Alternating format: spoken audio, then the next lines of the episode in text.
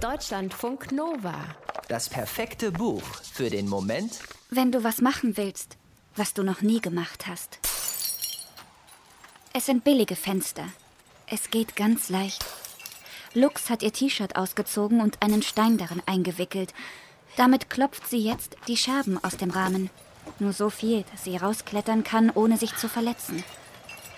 Wie hoch ist sie hier? Lux schaut nach unten. Sie sieht Cat. Ein heller Fleck auf dem Asphalt. Und am Horizont geht leuchtend die Sonne unter. Lux kann nicht glauben, dass sie das hier wirklich macht. Vor zwei Tagen hat sie noch im Fernbus gesessen, hat sich durchschaukeln lassen auf ihrem Weg zur Westküste. Nur eine Nacht wollte sie in Detroit bleiben. Aber anstatt wieder unterwegs zu sein, klammert sie sich jetzt in schwindelerregender Höhe an eine Balustrade an der Fassade eines alten Bahnhofs in einer toten Stadt und sprüht mit weißer Farbe riesige Buchstaben an die Wand.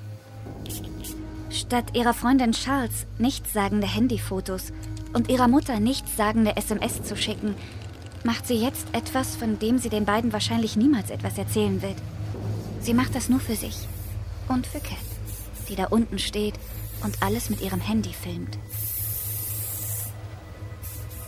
Die Sonne ist fast weg. Dunkelheit senkt sich über die Stadt, über das unheimliche Bahnhofsgebäude, über Lux und Cat. Sie stehen jetzt wieder beide unten. Sie rauchen und schauen. Cat lacht. So etwas Schönes hätte noch nie jemand für sie gemacht, sagt sie. Lux ist stolz. Leon wäre auch stolz gewesen, auch wenn er niemals mit ihr in die USA gereist wäre. Lux findet, dass sie ihre erste Aufgabe ganz gut hingekriegt hat. Jetzt ist Cat dran. Lux muss sich noch etwas für sie überlegen. Aber lieber wäre ihr, sie würden das mit den Aufgaben vergessen. Sie hat eigentlich schon genug. Und endlich kann ihre Reise weitergehen. Lux wirft einen letzten Blick auf ihr Werk. Da oben steht Cat, I love you. Einfach nur Lux heißt der erste Roman von Olivia Kuderewski. Lux wie die Hauptfigur. Lux wie das Licht oder die Helligkeit auf Latein. Nicht Lux wie das Tier mit den Pinseln an den Ohren, obwohl Leon diesen Vergleich auch lustig gefunden hat.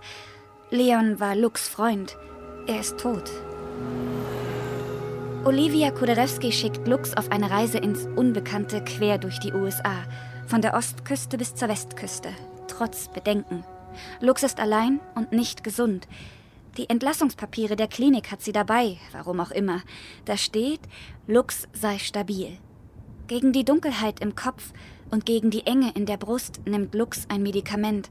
Sie hat genug Tabletten dabei und sie hat auch genug Geld auf dem Konto, für den Fall, dass doch etwas passiert. Natürlich passiert was. Eine Begegnung passiert.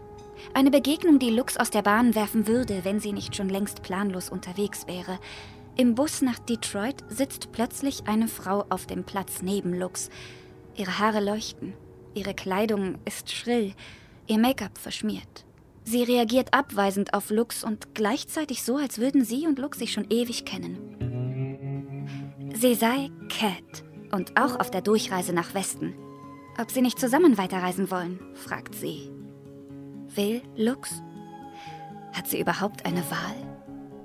Sei nicht so verdammt passiv, Lux. An diesen Satz muss sie ständig denken, seitdem sie unterwegs ist. Wer hatte das mal zu ihr gesagt? Leon? Charles? Die Leute in der Klinik oder vielleicht sie selbst? Es spielt keine Rolle, ob sie will. Plötzlich sitzt Lux neben Cat in einem Auto. Und plötzlich spielen sie dieses Spiel. Aufgaben gegen die Langeweile, erklärt Cat. Die Regeln sind einfach. Die Jüngste fängt an, das ist Lux. Die Aufgaben geben sie sich gegenseitig. Wer einen Rückzieher macht, wird bestraft.